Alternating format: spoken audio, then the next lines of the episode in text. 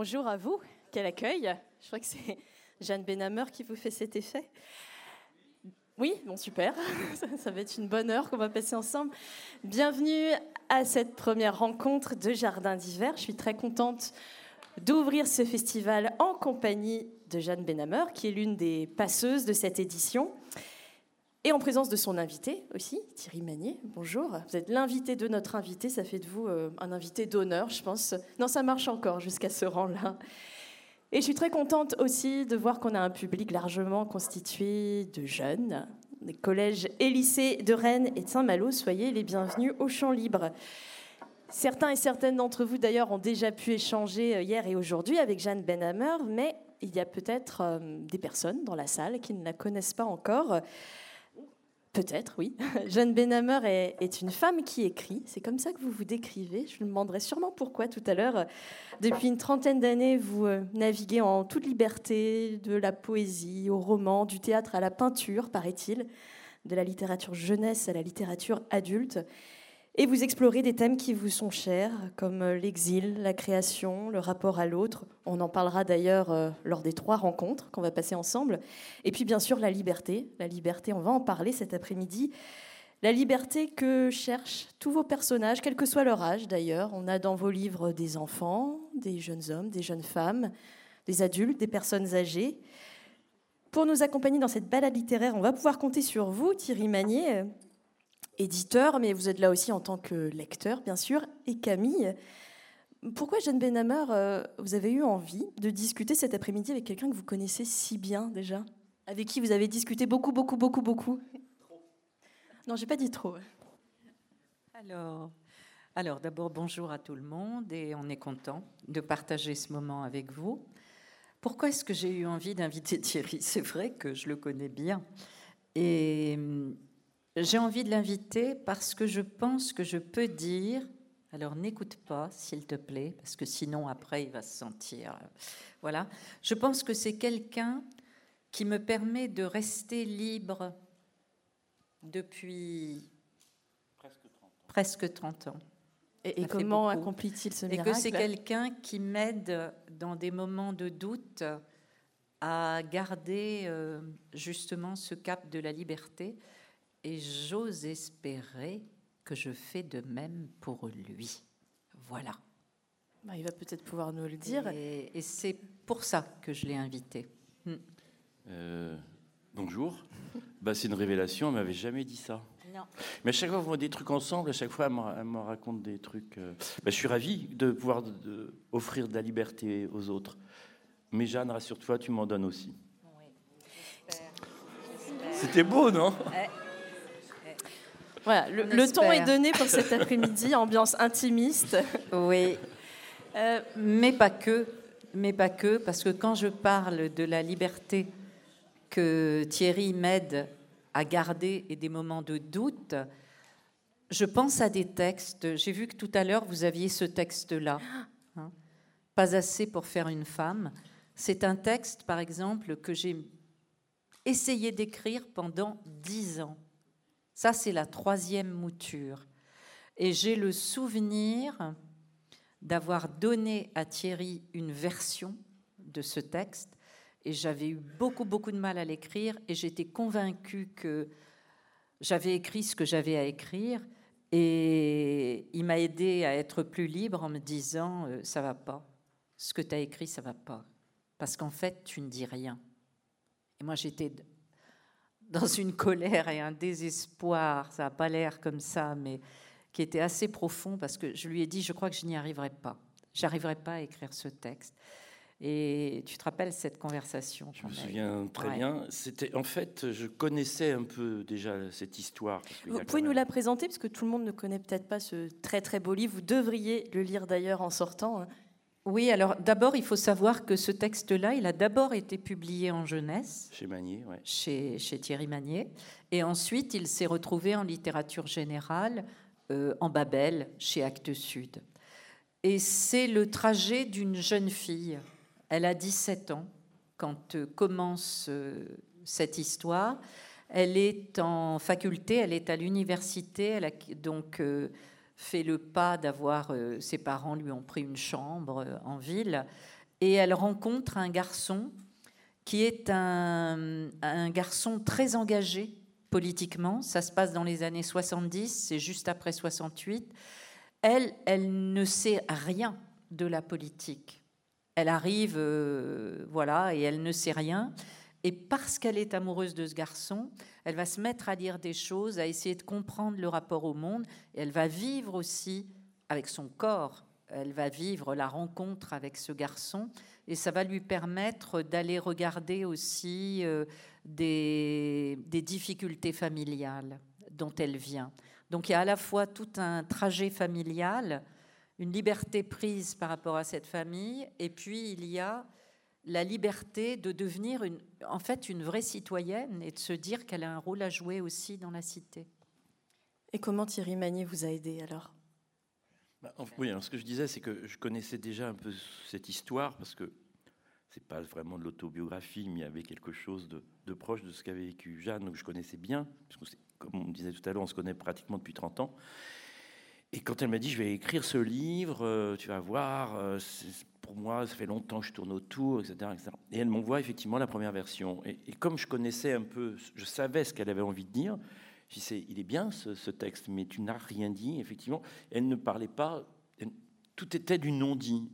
Et alors, pour un lecteur euh, qui la connaissait pas, ça, ça ne voulait rien dire. Mais vraiment, pour moi, c'était raté totalement. Donc, c'est la difficulté d'un éditeur, qu'a un éditeur souvent, c'est avec des gens qu'on suit, avec qui on a une complicité et, qu'on lit, et qui tout d'un coup on s'aperçoit que bah, ça va pas. C'est ce qu'il y a de plus difficile pour un éditeur. Hein. Dire oui, c'est génial, c'est champagne tout de suite. Quand on dit non, euh, bah, ça peut, ça crispe, etc. Donc, et euh, je ne pouvais pas faire autrement que de dire à, à Jeanne, euh, bah non, je peux pas publier ça parce que tu l'as pas fait ce livre, il faut que tu le fasses. Et que c'est pas toi complètement. Hein, et voilà. Et donc c'est là qu'elle a mal réagi. Tout de suite elle m'a raccroché, non, elle m'a pas raccroché, mais j'ai senti quand même petite haine naissante. Oui, oui. Et je pense que bah, je pense que j'ai bien fait quand même. Oui. Et c'est ça qui est important. Quand je disais que c'est quelqu'un qui m'aide à garder la liberté, c'est-à-dire que quelque part, euh, je suis rentrée à la maison, je me suis dit, j'arrête avec ça, je ne l'écrirai pas. J'ai laissé passer plusieurs mois. Et à un moment, c'est venu euh, par un spectacle de théâtre que je suis allée voir. Quelquefois, les déclencheurs sont étonnants. Et il y avait une fille en scène qui devait avoir 17-18 ans. Et tout d'un coup, je me suis dit, mais bien sûr, c'est ça, il faut que je parle à la première personne il fallait écrire tout le texte à la première personne, ce que je n'avais pas fait. Il faut que je dise je et que je fonce. Et là, je l'ai écrit et, voilà, j'ai réussi à dire ce que j'avais à dire. Hmm.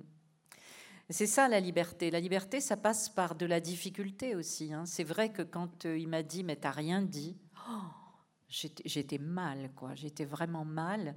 Mais c'est important que quelqu'un ose vous dire ce genre de choses dans la vie parce que ça vous permet de, bah, de dépasser quelque chose.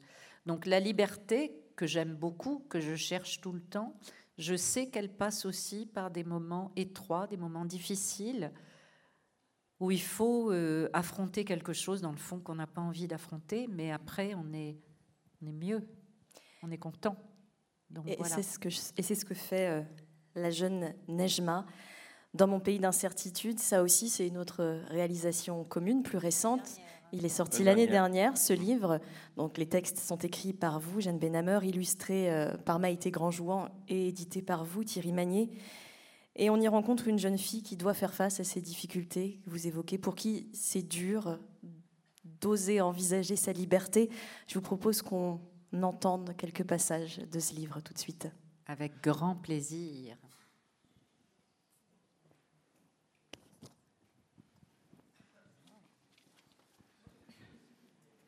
Je m'appelle Nejma, et pas question qu'on m'appelle Neige ou Neji. C'est Nejma. J'aime que mon nom oblige la bouche qui m'appelle à s'ouvrir jusqu'à ce A. Ça me donne un peu plus la sensation d'exister, parce qu'à l'intérieur, là où mon prénom se tait, où il n'y a plus que moi, plus rien n'est sûr ni prononçable. À l'intérieur, je vis dans mon pays d'incertitude. Et cela n'a rien à voir avec le fait que mon père et ma mère viennent d'autres pays que la France. Ils pourraient être né à Paris ou dans un village de la Creuse, ce serait pareil. Je ne me demande plus pourquoi je ne suis pas comme les autres. Ce qui cloche chez moi, ce qui manque pour faire une fille joyeuse de 15 ans qui n'a qu'en tête que les garçons. Je ne me demande même plus ce que je vais devenir plus tard. Je suis tout entière à ce que je fais et c'est plus fort que tout ce que je peux ressentir d'autre. Tout le monde le dit, mes parents en tête, peindre, ce n'est pas un métier. Il faut que je me sorte ça de la tête. Et moi, je ne veux pas. Je ne leur montre même plus ce que je fais. Au début, j'ai essayé, timidement. Tant que j'étais petite, ça les faisait sourire. J'avais droit à des c'est joli, il y a des couleurs, mais c'est quoi? Et puis le c'est quoi, ça représente quoi? A pris toute la place. Merci à vous. Merci.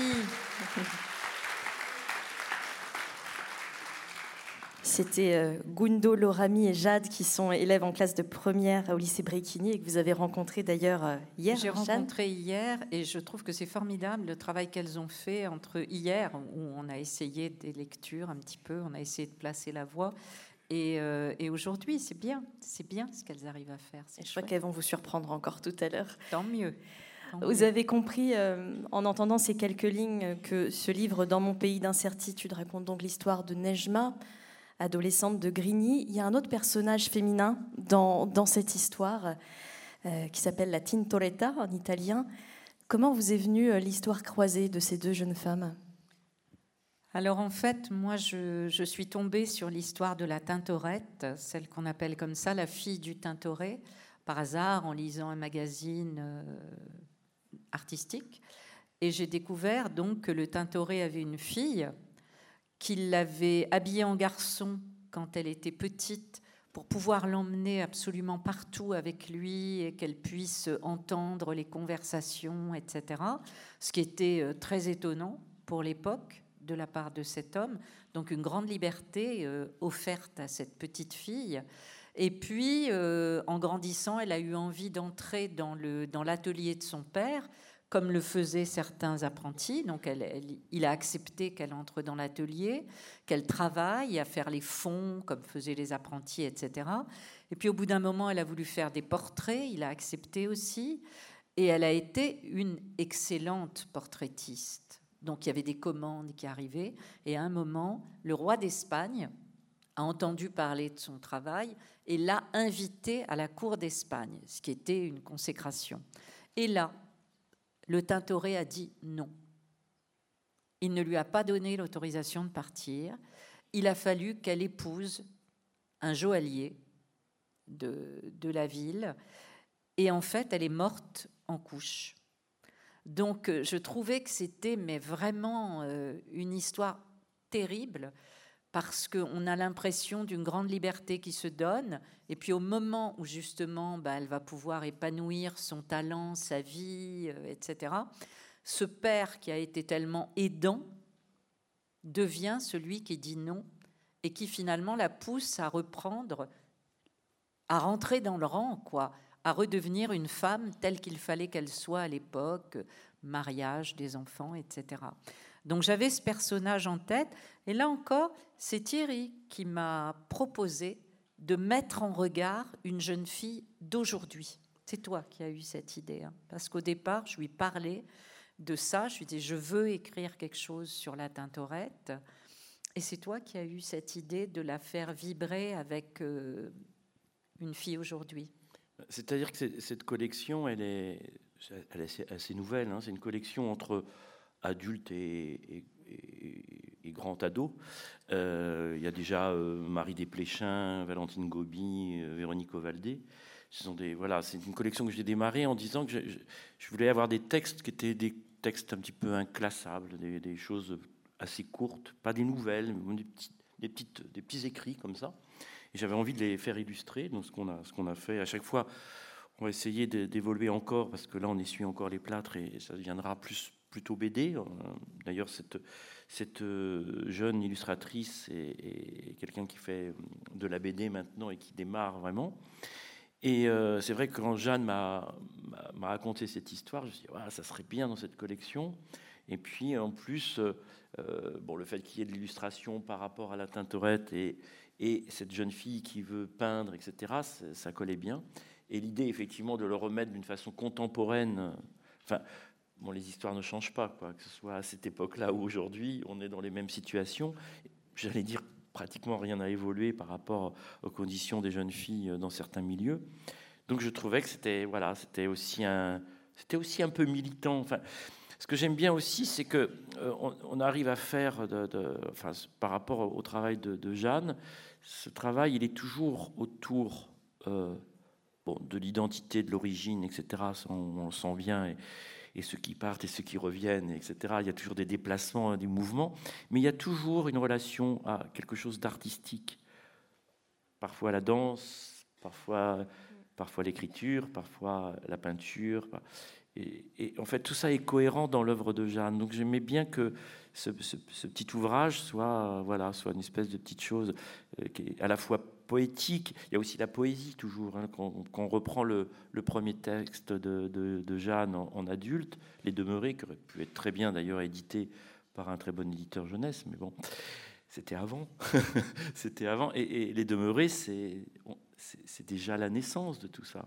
Cette femme, euh, cette femme et, cette, jeune fille qui à la recherche de l'écriture, de, tout est là encore. C'est effectivement ça traverse toute votre œuvre et je remarque que ce sont presque toujours des personnages féminins qui sont en lutte pour pouvoir mettre l'art au, cœur de leur vie. Euh, la Tintorette, Nejma. Il y a aussi dans votre dernier roman Ceux qui partent, ce personnage d'Emilia, jeune émigrante italienne qui part au début du XXe siècle parce qu'elle veut être plus, libre et plus libre pour elle, c'est pouvoir peindre comme elle entend.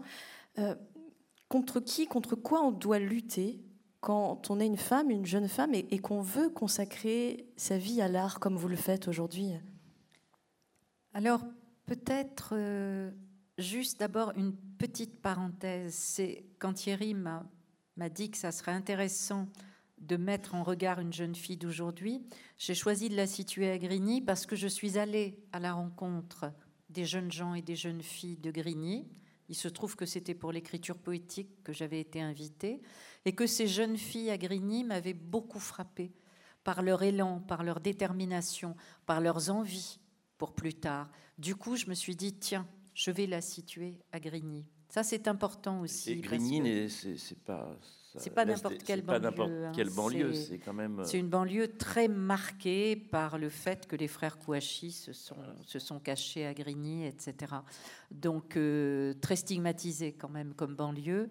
Et euh, je racontais hier aux jeunes gens, aux jeunes filles, qu'il y a un maire à Grigny qui est formidable et qui est un enfant du, du quartier et qui fait un travail remarquable pour que les jeunes aient accès à beaucoup de choses. Donc voilà, ça c'est important aussi, c'est le côté politique. Et, je leur disais qu'ils allaient voter bientôt. Là, je leur disais ça hier. Et, voilà, quand on élit un maire, c'est pas c'est pas rien quoi. Un président, c'est encore plus. Voilà. Et donc, pour en revenir à votre question, qui est contre quoi on lutte, moi, j'ai envie de vous dire que il y a eu un temps dans ma vie où j'aurais pu répondre à votre question.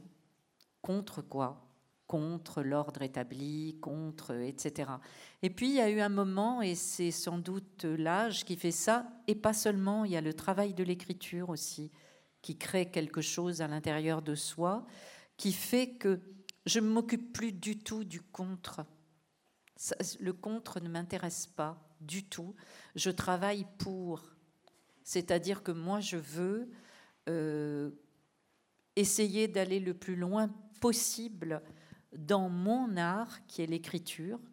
C'est mon art premier. Donc euh, je lis, j'écris, je travaille, j'explore des choses. Et puis c'est vrai que la peinture fait partie de ma vie depuis longtemps, mais que je ne partageais pas cette, euh, cette activité-là parce que j'estimais que c'était pas suffisamment abouti pour être partageable et que maintenant je vais effectivement commencer à partager mon travail de peinture. Donc euh, voilà, c'est je travaille dans le pour. Et sur le chemin, ben, il y a sûrement ce qui est contre qui, qui tombe sur les côtés. Et je ne passe plus d'énergie à lutter contre. La jeune Nejma n'en est pas tout à fait à ce stade-là. Elle est encore toute jeune, elle a 15 ans, elle doit faire face à ses parents qui lui disent par exemple que peindre, c'est pas un métier. Elle a cette phrase très belle, vous avez cette phrase très belle, euh, Jeanne Benhammer. Pour elle, le seul moment où la vie prend sa place juste, c'est quand elle peint. Je me disais que ce serait une belle définition de la liberté. Oui, peut-être la liberté, c'est d'abord sentir, arriver à sentir à quel endroit de soi-même on est vraiment présent, vivant, on se sent vraiment pleinement au monde et faire en sorte que la vie se creuse à cet endroit-là et pas ailleurs. J'avais écrit le roman qui s'appelle Présent, point d'interrogation, qui est en folio maintenant, qui posait la question de la présence quand on est. J'ai été enseignante et euh, quand je faisais l'appel et que je demandais à mes élèves de répondre présent, moi j'avais conscience de l'absurdité de ce rituel puisque ils étaient sous mon nez. C'est pas à peine qu'ils disent présent, je les vois quoi. Euh, mais quand même, le rituel était de poser la question. Et en creusant un petit peu plus, je me suis rendu compte qu'il y avait euh, trois lieux où on fait l'appel la prison, l'armée, l'école. C'est intéressant quand même. Hein Ce sont des lieux d'enfermement, les trois. Et vous avez une expérience au moins dans deux d'entre eux.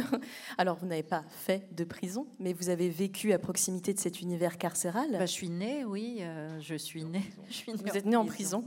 Oui, c'est vrai, puisque mon père était directeur de prison. Donc, euh, on, a, on a vécu dans euh, le logement de fonction qui comme un directeur d'école, quoi. Il y a un logement de fonction, ben c'est pareil pour un directeur de prison. Et donc, euh, oui, j'ai été sensibilisée. Mon goût de la liberté vient bien de quelque part, je crois. J'ai été sensibilisée à ce que c'est que d'avoir des barreaux à des fenêtres, oui, et de ne pas pouvoir sortir librement. Et ça a imprégné toute mon enfance, mon adolescence. Après, je suis partie, mais ça fait partie des choses que j'ai senties et j'ai horreur des lieux d'enfermement. Et je trouvais que à l'école, on pouvait ouvrir davantage les choses. J'ai fait cours avec des portes ouvertes, par exemple, en disant à mes élèves, ça c'était à Bobigny, dans le 9-3, euh, que s'ils avaient envie de se dégourdir les jambes, ça ne me posait pas de problème. Tant qu'ils ne faisaient pas de bruit dans les couloirs, qu'ils ne dérangeaient personne, pouvaient très bien se lever. Voilà. Et ça s'est bien passé, hein. ça s'est très bien passé. Vous avez été enseignant aussi, je crois, Thierry Magnier, dans une période un peu lointaine.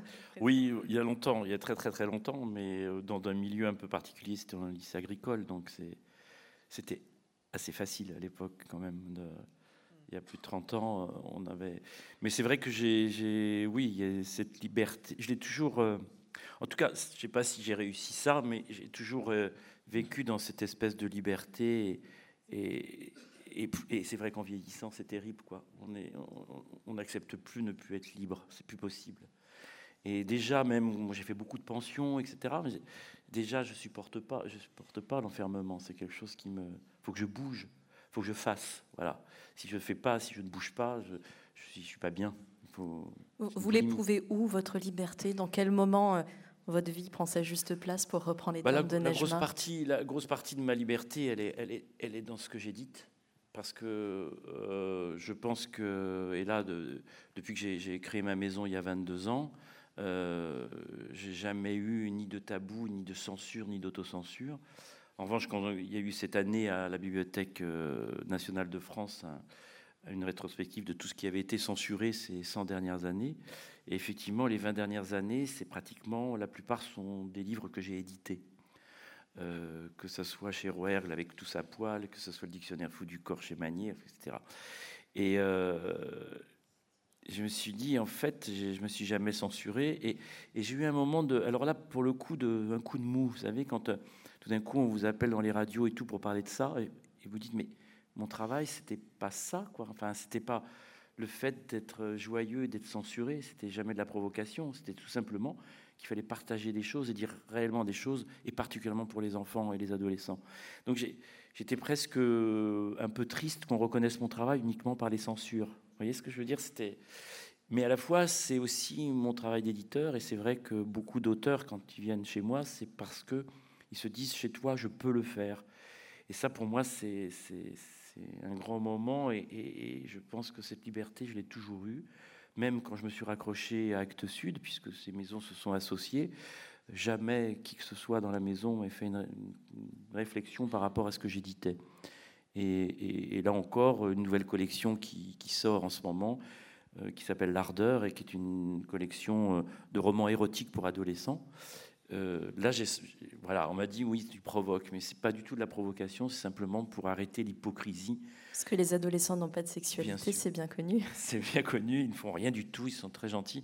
Et preuve, ils sont là cet après-midi. Et je pensais, et je pensais qu'il était nécessaire et nécessaire et important aujourd'hui de, de mettre dans les mains des, des, adolescents euh, euh, des, des, ouvrages qui traitent de, de, du fantasme, de la sensualité, de, euh, de l'érotisme, sans qu'il y ait aucune vulgarité et surtout qu'il n'y ait plus tous ces clichés qu'on trouve dans les choses dites autorisées. Alors là, euh, les 50 nuances degrés, les, les afters et autres choses qui sont lues par des millions de, gens où vraiment les stéréotypes sont terribles et qu'il faut absolument oublier. Et ça, c'est l'hypocrisie, j'allais dire, des, adultes qui disent ah non, faut pas, c'est dangereux de leur donner ça. Mais en revanche, ils leur donnent effectivement ces bouquins-là et, laissent accès à la, à la, au net ou, mm. Internet où on trouve tout et n'importe quoi. En vous entendant parler euh, de sexualité, du corps, des sens, je me dis que la liberté, c'est aussi une expérience qu'on vit dans le corps, c'est une expérience corporelle. Euh, qu'est-ce que vous éprouvez quand vous écrivez, vous, Jeanne Benhammer? Est-ce que c'est physique? Est-ce que c'est physique, l'écriture? Oui, l'écriture, je dis toujours que l'écriture, c'est du corps, parce que c'est vrai, on n'écrit pas juste avec sa tête, on écrit avec tout son être. Ça veut dire que ça requiert une, une énergie euh, forte. Et moi, par exemple, je suis quelqu'un, mais je suis comme Thierry, je, j'ai horreur d'être enfermée, donc je, je travaille évidemment chez moi, je travaille dans dans ma maison. Et j'ai besoin beaucoup d'aller marcher, par exemple, de mettre le corps en mouvement. Donc je vais marcher au bord de la mer, je marche, je nage, je, fais du yoga tous les jours. Enfin, j'ai besoin de bouger, j'ai besoin que le corps soit actif. Et quand je travaille, je suis vraiment à l'écoute de ce qu'un mot, quelquefois, un mot, peut ressusciter comme sensation. Il y a des mots qui vont me faire me remémorer euh, des sensations olfactives, des sensations visuelles, auditives, etc. Et donc, je repars à l'intérieur de mon corps chercher toutes ces sensations. C'est ce qui fait l'écriture que je, que je donne. Et donc, le corps est très, très important. C'est plus qu'un outil aller chercher à l'intérieur de soi, c'est aussi ce que font vos personnages. Tous n'aspirent pas forcément à une, une carrière artistique. Certaines, certains de vos personnages ont cette aspiration forte pour la peinture, pour la danse, pour l'écriture. Pas tous. La musique aussi. Ceci dit, euh, tous, au moment où on les rencontre, sont à ces moments de basculement intime, de moments de questionnement, de prise de conscience et sont finalement obligés d'aller chercher au fond d'eux-mêmes. Euh, c'est là que ça se joue, la liberté, d'après vous C'est avant tout un processus de soi avec soi-même, au plus profond Je pense que oui. C'est-à-dire que quand, j'installe un personnage, c'est vrai que je l'installe à un moment de crise. La crise, c'est très fertile. C'est un moment où on va quitter plein de choses qu'on connaît, ça marche plus pour des tas de raisons, et, euh, et on est obligé d'inventer. Mais si on veut inventer quelque chose euh, qui a du sens, quelque chose qui est fertile pour ce que c'est que vivre, on a intérêt, oui, à aller voir au fond. Je trouve qu'on a intérêt à aller voir au fond.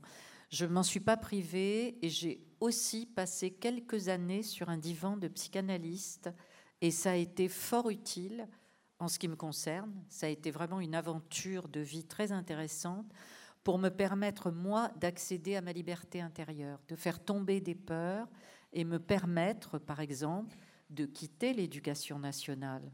C'est à l'issue de mon travail analytique que j'ai pu me dire, certes, je suis professeur, j'ai passé des concours, je suis fonctionnaire, j'ai un traitement qui tombe à la fin de chaque mois et tout ça est très confortable, on va dire, d'une certaine façon.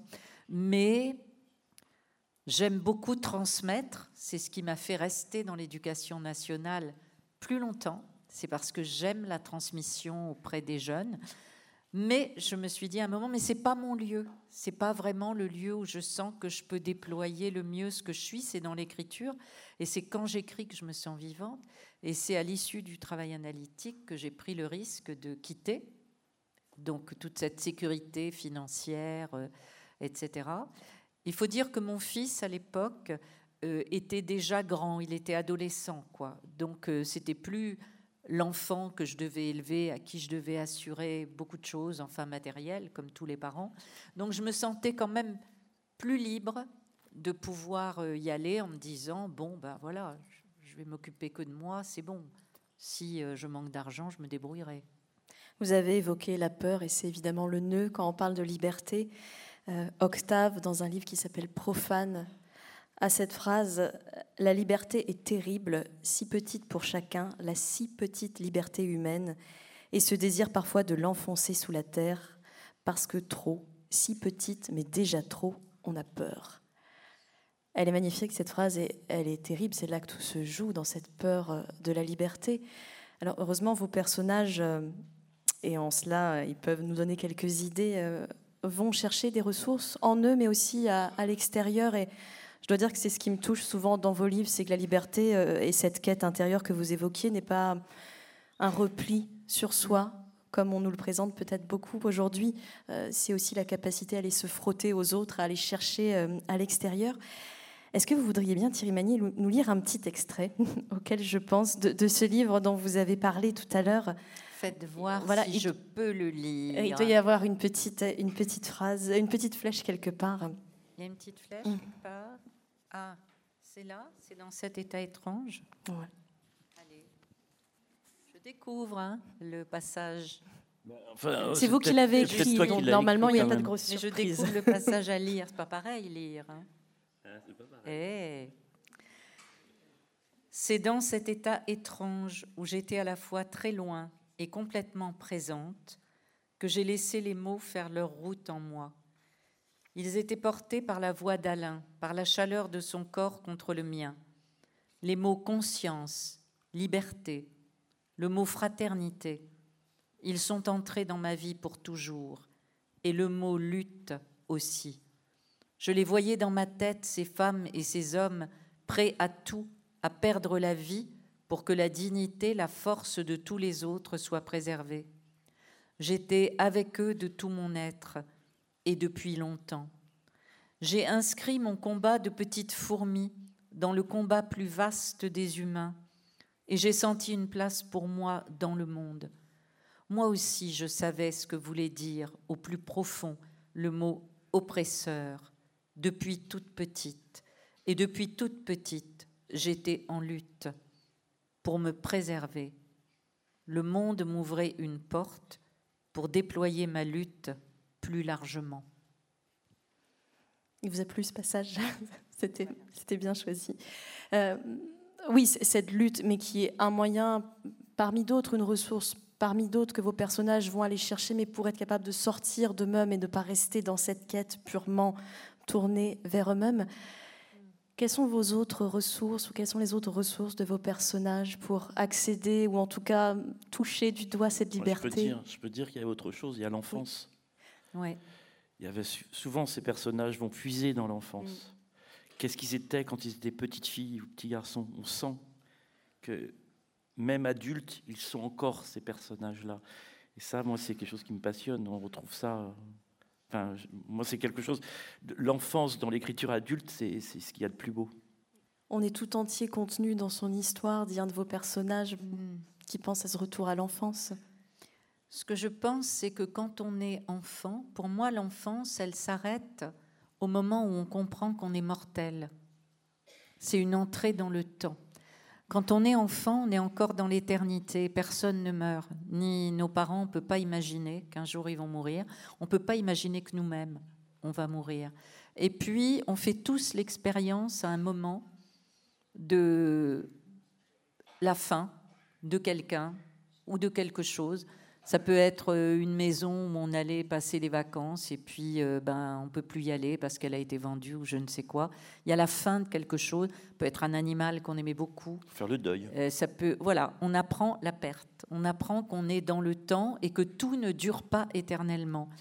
Et quand on est encore enfant, on a cette force de rêve qui est, pour moi, une force de vie extraordinaire.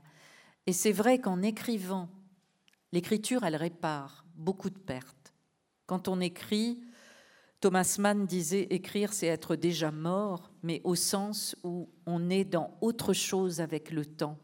On ne pense plus le temps de la même façon. Parce que ce qu'on écrit, on espère que ça restera et que ça durera plus longtemps que nous. Donc, dans l'écriture, je puise toujours cette force du rêve de l'enfance qui était, qui était puissant. Et j'essaie de retrouver ça. Et chercher à l'intérieur de soi, ça n'est pas pour y rester.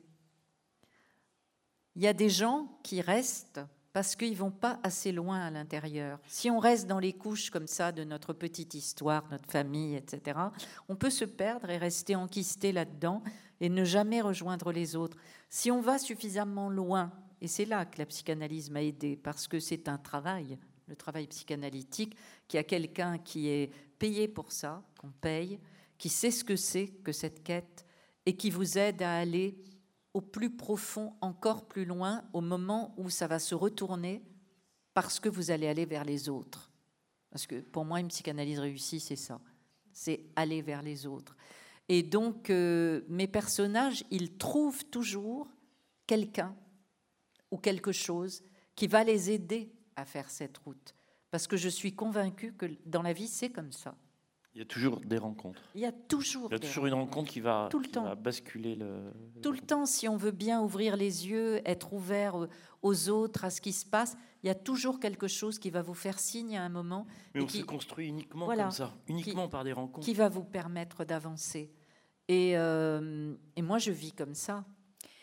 Est-ce que c'est comme ça que vous concevez votre rôle d'éditeur jeunesse, Thierry Magnier, d'être cette rencontre, en tout cas de bah, provoquer cette rencontre avec des jeunes de faire, rencontre, de faire rencontrer euh, des, des, paroles, des, des, écrits, des auteurs, des univers. Euh, oui, je pense que ça, ça en fait partie. Et, et, quand on parle de la vie change et on grandit et on devient ce qu'on est, c'est grâce à toutes ces rencontres qu'on a eues. Mais les rencontres, c'est pas forcément des personnages, c'est pas forcément des, des pas, pas forcément des personnes, mais peut être être des personnages, des œuvres. Ça peut être une œuvre, euh, voilà, ça peut être toutes ces œuvres, euh, ça peut être voilà un texte poétique, et ça, ça peut être une rencontre. Et c'est ça qui, qui, qui, nous nourrit, qui nous fait avancer. Mais je pense que tout le monde le fait sans forcément s'en apercevoir. C'est-à-dire que c'est bah, bas niveau, ça peut être juste une rencontre une fois d'un, d'un type qui parle de, son métier. On se dit ah c'est ça que je veux faire. Et c'est ce petit, ces petites choses qui fait que tout d'un coup, on va euh, avancer ailleurs et, voilà et, grandir comme ça. ouais, c'est que ça, c'est que c'est qu'un lieu de rencontre, une maison d'édition. C'est déjà la rencontre entre l'auteur et l'éditeur qui est, magnifique parce que c'est quand on suit un auteur depuis longtemps, bah on est là, euh, oui, on est le présent. Bah, un éditeur, il doit être présent. Il est le grand frère, il est, il est le père, il est le psy parfois, il est le médecin quand ça va pas. Euh, il, est, il doit être il, est là, il est, il est, voilà, il est toujours open, quoi, toujours. Mais ça, c'est, on le fait pas avec tout le monde non plus, mais à partir du moment où un éditeur commence à travailler avec un auteur et son œuvre, bah, je crois qu'il doit continuer à la suivre et à continuer à, à suivre cette œuvre, parfois avec des maladresses d'ailleurs, certainement, mais continuer. Je pense que c'est comme ça. Ça, ça fait partie du rôle d'un éditeur.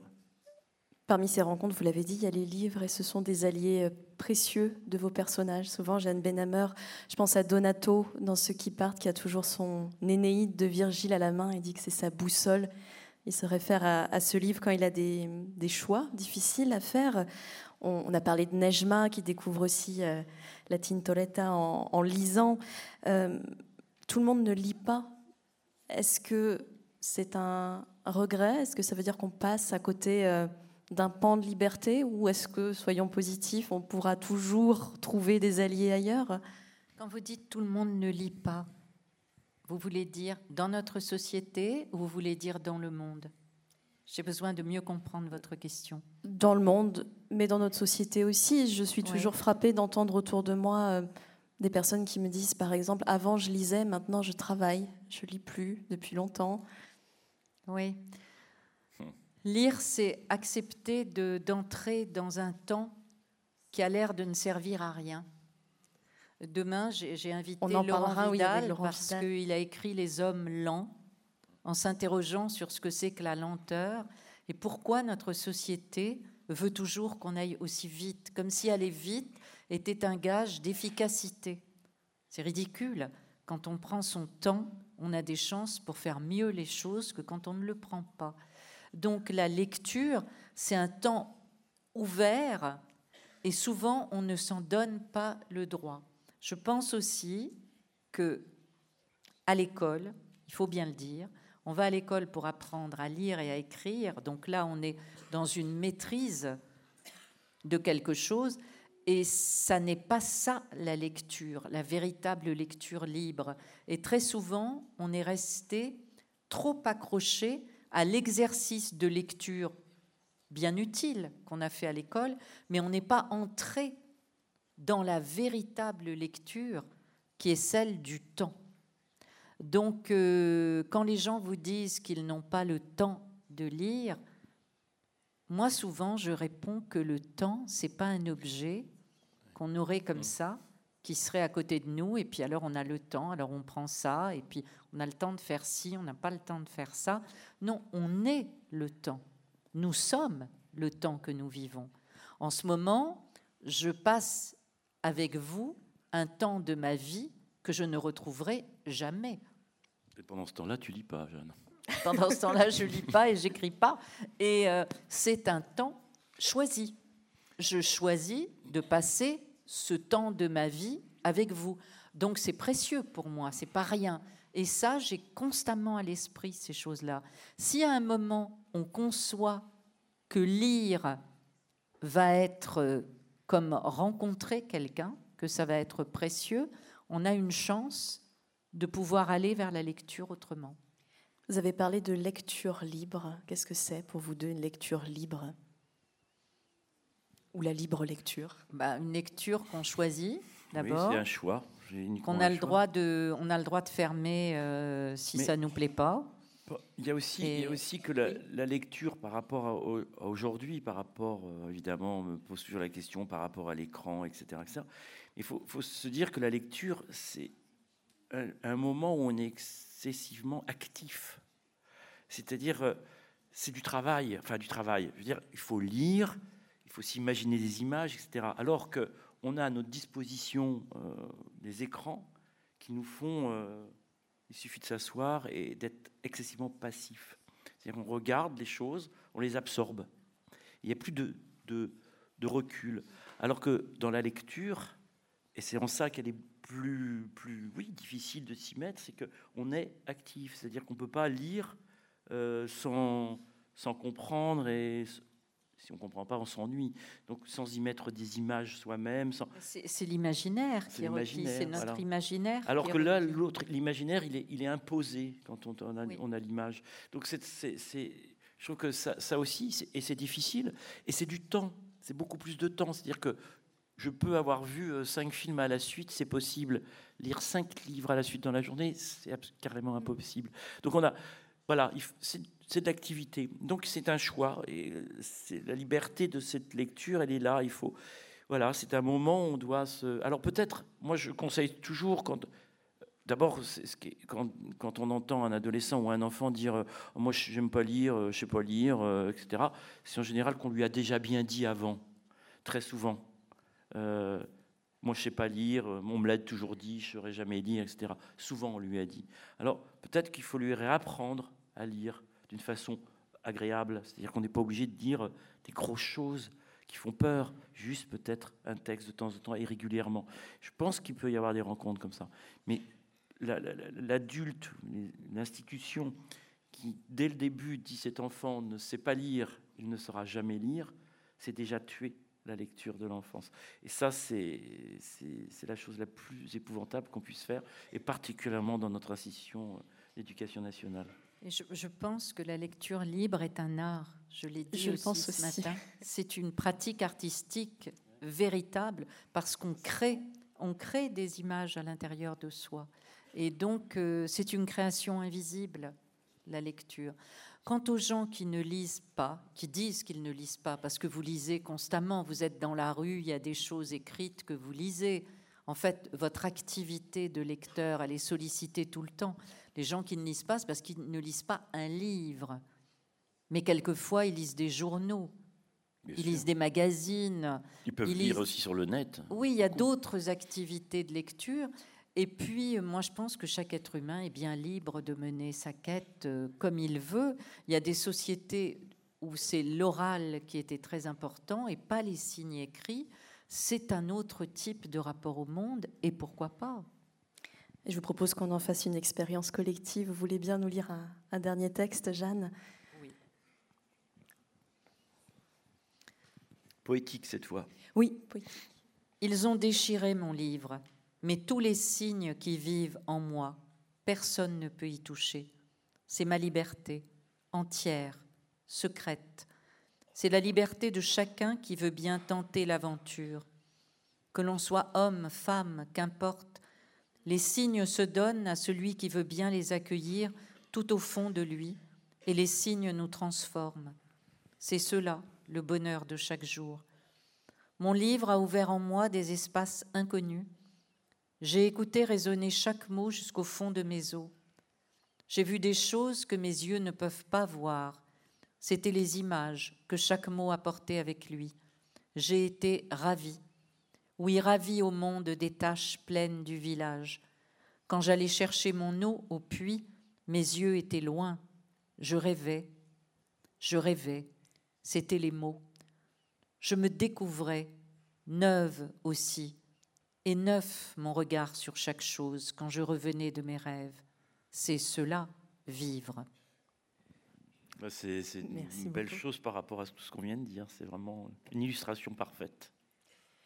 Pour terminer cette rencontre, on va redonner la parole, euh, si vous le voulez bien, à Nejma, ou plutôt aux différentes Nejma qu'on a entendues tout à l'heure pour vous donner à entendre euh, ce que ça peut donner, une vie dans laquelle on arrête d'avoir peur et qu'on essaie de s'approcher un petit peu plus de sa liberté et de sa voix singulière. Je leur laisse la scène maintenant.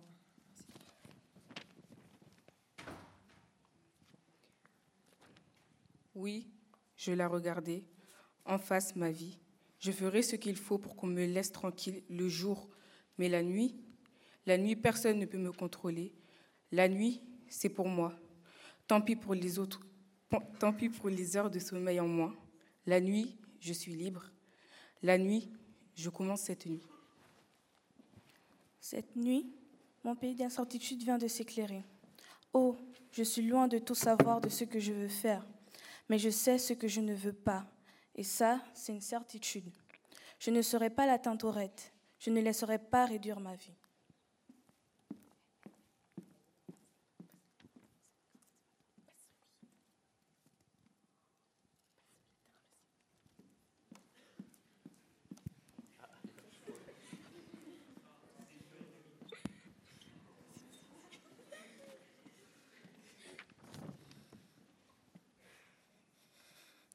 Entre les deux formes, il y a le rouge profond. Je protège la tinterette et je lui ouvre avec la couleur bleue une voie magnifique. Mon pinceau a fait le trait tout seul, une belle ligne bleue, une route face à elle. Oui, mon cœur est vaste, mais le sien l'était aussi. Alors je lui promets, du plus profond de moi, que je ferai route pour elle et pour moi.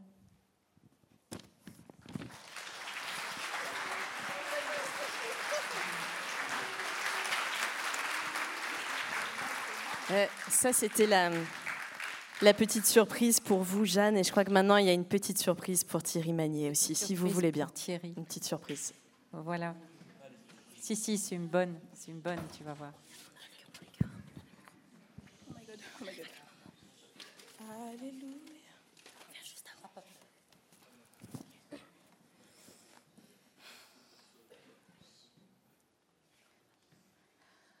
I heard there was a secret chord that David played and it pleased the Lord, but you don't really care for music, do you? Well, it goes like this the fourth, the fifth, the minor fall, and the major lift, the baffled king composing hallelujah. Hallelujah. Hallelujah. Hallelujah. Hallelujah.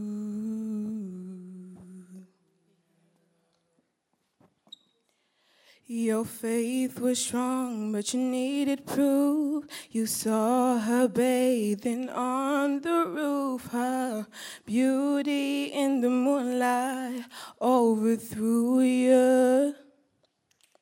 She tied you to a kitchen chair. She broke your throne and she cut your hair. And from your lips she drew the hallelujah. Hallelujah. Hallelujah. Hallelujah. Hallelujah.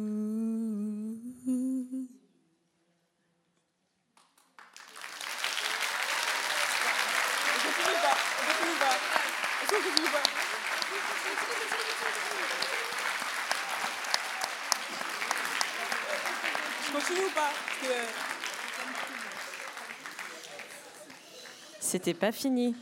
C'est pas grave.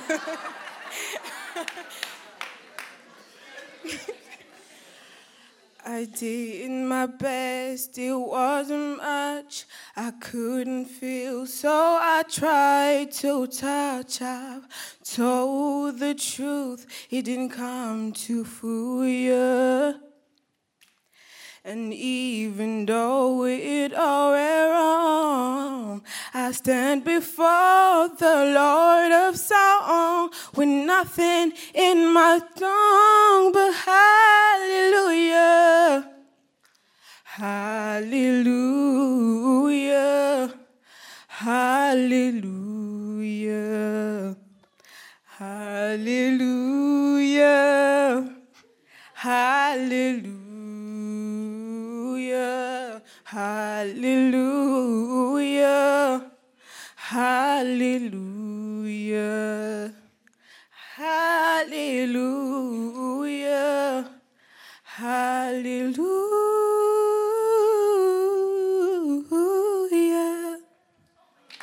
Merci.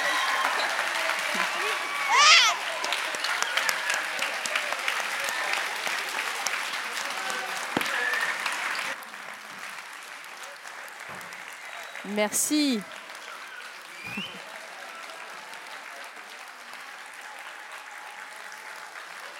C'était Gundo, Aïsata, Lorami, Elena et Jade du lycée euh, Brekini. Et c'était la petite surprise que Jeanne Benhammer voulait vous faire. Merci beaucoup. Parce que c'est votre chanson à tous les deux, paraît-il. Vous la chantez notre, euh, souvent. oui, on, on a, on a déjà fait des, des lectures croisées euh, ensemble. Et une fois, on avait terminé, euh, on avait chacun écrit un texte pour l'un et pour l'autre. C'était dans l'émotion totale. Il y avait les larmes qui coulaient. Et on a, on a mis ça, on avait décidé de mettre ça, enfin, c'est un petit spectacle. Et on avait décidé de mettre ça à la fin. Et puis, comme tout le monde était dans l'émotion, on s'est mis à, à danser un rock sur la scène. Ça, c'était un Montauban. On s'est mis à danser le rock, voilà. Et, et depuis, c'est Alléluia reste euh, un truc entre nous euh, à la fin. Et on se dit toujours, en montant sur scène, on se dit toujours, quoi qu'il se passe sur scène, on restera amis. Bon, j'espère que vous l'êtes encore. Merci beaucoup à vous deux. Merci à vous. Merci beaucoup.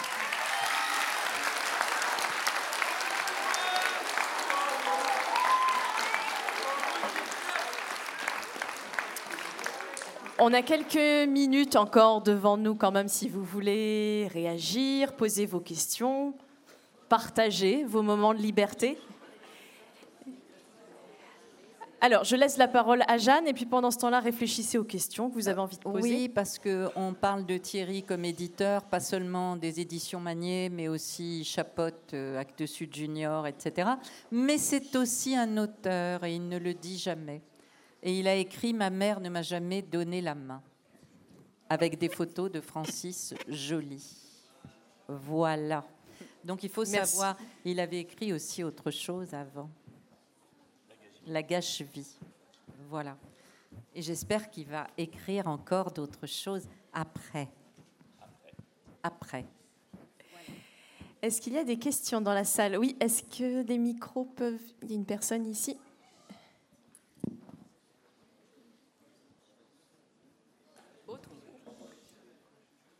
Allô? Allô? On vous entend, oui. Test. Euh, arrête euh, bonjour. Euh, est-ce que est-ce que vous êtes en couple?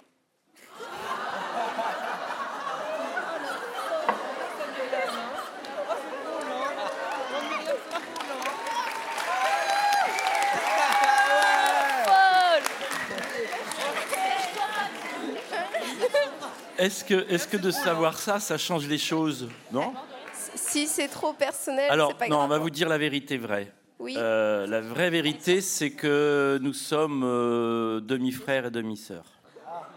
Ah Oh non, je suis déçue. T'es déçu Ça aurait été trop romantique. ah. C'est trop romantique. Merci. Moi, je dis, euh, qu'est-ce que je pourrais vous dire, moi? Je dis, euh, euh, d'abord, je ne sais pas bien ce que c'est le couple, donc j'en parle pas. Ça, c'est réglé. voilà, je laisse ça à ceux qui savent. Et puis, euh, oui, on pourrait bien être demi-frères et demi-sœurs. Pour de vrai Avoir la même mère et pas avoir le même père. Ça serait possible. hein.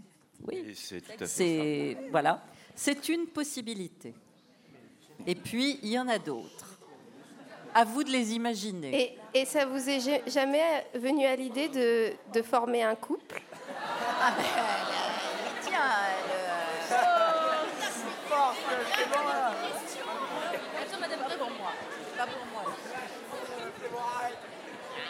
Les jeunes ont, ont- ont des questions déroutantes parfois.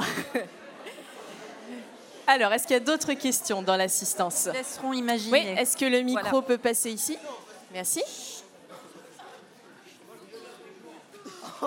Alors, on- on- s'il vous plaît, on aimerait bien pouvoir entendre les questions d'ici. On vous écoute. Et euh, il y a une question que je me posais. Donc, euh, vous dites, euh, vous avez dit pendant la présentation que s- on avait le droit de fermer le livre s'il ne nous plaisait pas. Seulement, moi, en fait, quand je lis un livre ou que j'écoute une musique, je me force à aller jusqu'au bout parce que ce que je me dis, c'est que si ça me plaît pas sur le moment, ça pourrait peut-être euh, me plaire par la suite. Qu'est-ce que vous. Vous voyez ça comment vous? Ah, ça c'est intéressant. Euh, Moi, je, ce que je pense par rapport à ça, c'est que j'essaie de suivre ce que je sens. En règle générale, je suis une fille plutôt obstinée, assez persistante, sinon j'arriverais pas à écrire un livre jusqu'au bout. Donc, euh, quand je pose un livre, c'est que vraiment je n'entre pas. Par contre, ce que je me dis, c'est que je pourrais entrer à un autre moment de ma vie ou euh, dans quelques années, que c'est possible de reprendre le même livre et que cette fois j'y entre. Après, on est chacun différent par rapport aux lectures. hein. Et, toi, Thierry Bah, moi, c'est vrai que j'ai encore un, truc un peu différent parce que dans mon métier, euh, c'est beaucoup, beaucoup de lectures. Et c'est pas forcément des lectures choisies. C'est-à-dire que c'est des, des- choses qu'on m'impose, puisqu'il faut que je dise à un moment si j'ai dit ou pas. Il faut que je lise. Et je peux vous assurer que ça prend énormément de temps dans mes lectures et ça me prend du temps sur des lectures que j'aimerais bien faire moi, mais j'ai pas le temps parce que j'ai ce travail. Et euh, alors je suis de ceux qui euh, ne savent, enfin, je sais pas sortir d'une salle de spectacle. Hier, je suis allé voir un spectacle de danse. Pas bien du tout. Je suis resté jusqu'au bout. Quand je vais voir un film qui est pas bien du tout, je reste jusqu'au bout. Parce que je me dis, il y a acte de création, que forcément il y a un artiste derrière et que peut-être il a arrêté le début et peut-être que là il va y avoir un moment magnifique. Je l'attends. Et ça, c'est ma déformation professionnelle parce que quand je lis un roman euh, qu'on me donne, je commence à le lire. Si je m'ennuie, je me dis, il y a peut-être quelque chose quand même parce que c'est du travail tout ça. Pas, on ne doit pas le alors c'est ça, ça m'a déformé du coup. Et euh, donc je me dis, il y a peut-être quelque chose, une lumière. Alors quelquefois, il y a une petite chose, ce qui me permet de dire à l'auteur, non, je ne prends pas ce bouquin, il n'est pas bien. Mais là, là, si tu travailles dans ce sens-là, si c'est à cet endroit-là, c'est beau, vas-y. Et c'est ça qui m'a un peu déformé. Mais, mais avant, avant, quand j'aimais pas, quand il y a un truc que j'aimais pas, euh, bah je, je, le, je l'arrêtais immédiatement. Mais très souvent, comme c'est vrai que j'aime bien aller dans les librairies et que comme j'ai pas assez de livres chez moi, j'en achète. Et je vous conseille de le faire, c'est pas mal. Euh, ne serait-ce que pour aider les libraires qui en ont bien besoin. Euh, mais très souvent, enfin très souvent, non, ça m'arrive de, prendre effectivement un livre, de commencer à le lire, et au bout de dix pages, je me dis pourquoi j'ai acheté ce bouquin? C'est, Et je le repose. Et puis un, autre soir, en me couchant, je vais reprendre ce livre, et là, ça va être une découverte totale. C'est pour ça que je me dis aussi, le, le moment de lecture, c'est est-ce que c'est cette lecture, c'est celle que j'avais envie d'avoir à ce moment-là? C'est-à-dire, j'ai envie de rire, voilà, j'ai envie de pleurer, j'ai envie de voir une histoire d'amour, j'ai envie, voilà. Donc, c'est au moment où on va lire, si on est dans cette disposition, on va rentrer dedans ou pas. Donc il faut laisser la chance, mais, mais c'est surtout pas obligatoire, quoi. Et c'est une rencontre, vous l'avez dit. Et c'est encore une rencontre, oui, bien sûr. Mais je trouve que par exemple, quand on va au spectacle, c'est vrai que quelquefois c'est difficile de s'en aller. Bah sinon tu bouscules bah, tout le monde. Bon, si, tu, si, tu, si on voit que quelqu'un part, qui fait bouger toute la ligne, toute la rangée et tout, c'est très indélicat pour ceux qui ont travaillé. Par contre, je trouve que ce qu'il y a de bien avec la lecture, c'est que l'auteur, il n'est pas là comme ça quand on est en train de lire, donc on peut fermer le livre et ça ne fait de mal à personne. C'est très différent. Il y a une liberté grande avec le livre, une liberté qu'on n'a pas avec euh, ben, le cinéma, le spectacle vivant, etc. Est-ce qu'il y a d'autres questions dans la salle? On va en prendre une dernière peut-être? Hmm, Allez, une dernière par ici, et puis il sera temps de se déplacer. Oui, On vous écoute. C'est quoi le livre que vous avez préféré le plus dans ce que vous avez écrit? Ah, moi, j'ai pas de préférence. C'est toujours le dernier. C'est, tu sais, on a une attention particulière pour le dernier livre qu'on vient d'écrire.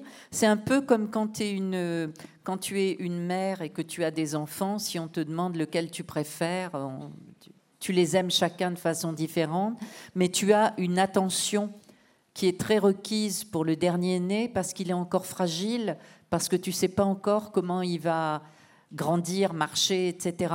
Pour un livre, c'est pareil. C'est-à-dire que le dernier sorti, il est encore fragile.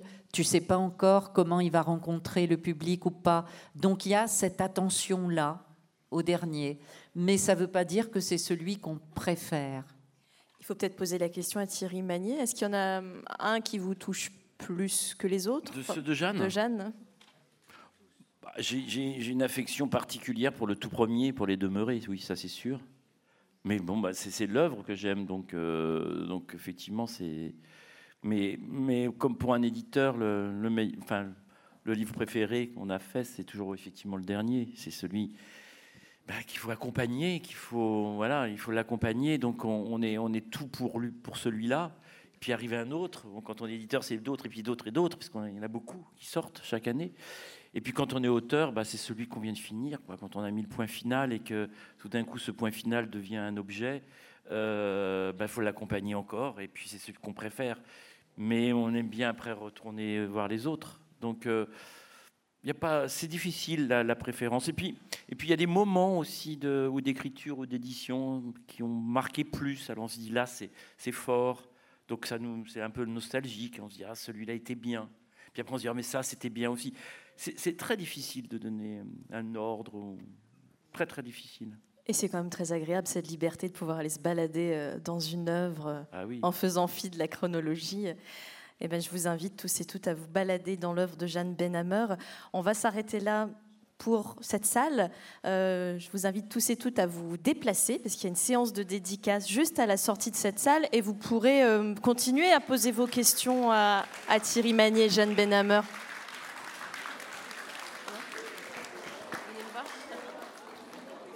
Merci beaucoup. Bon après-midi.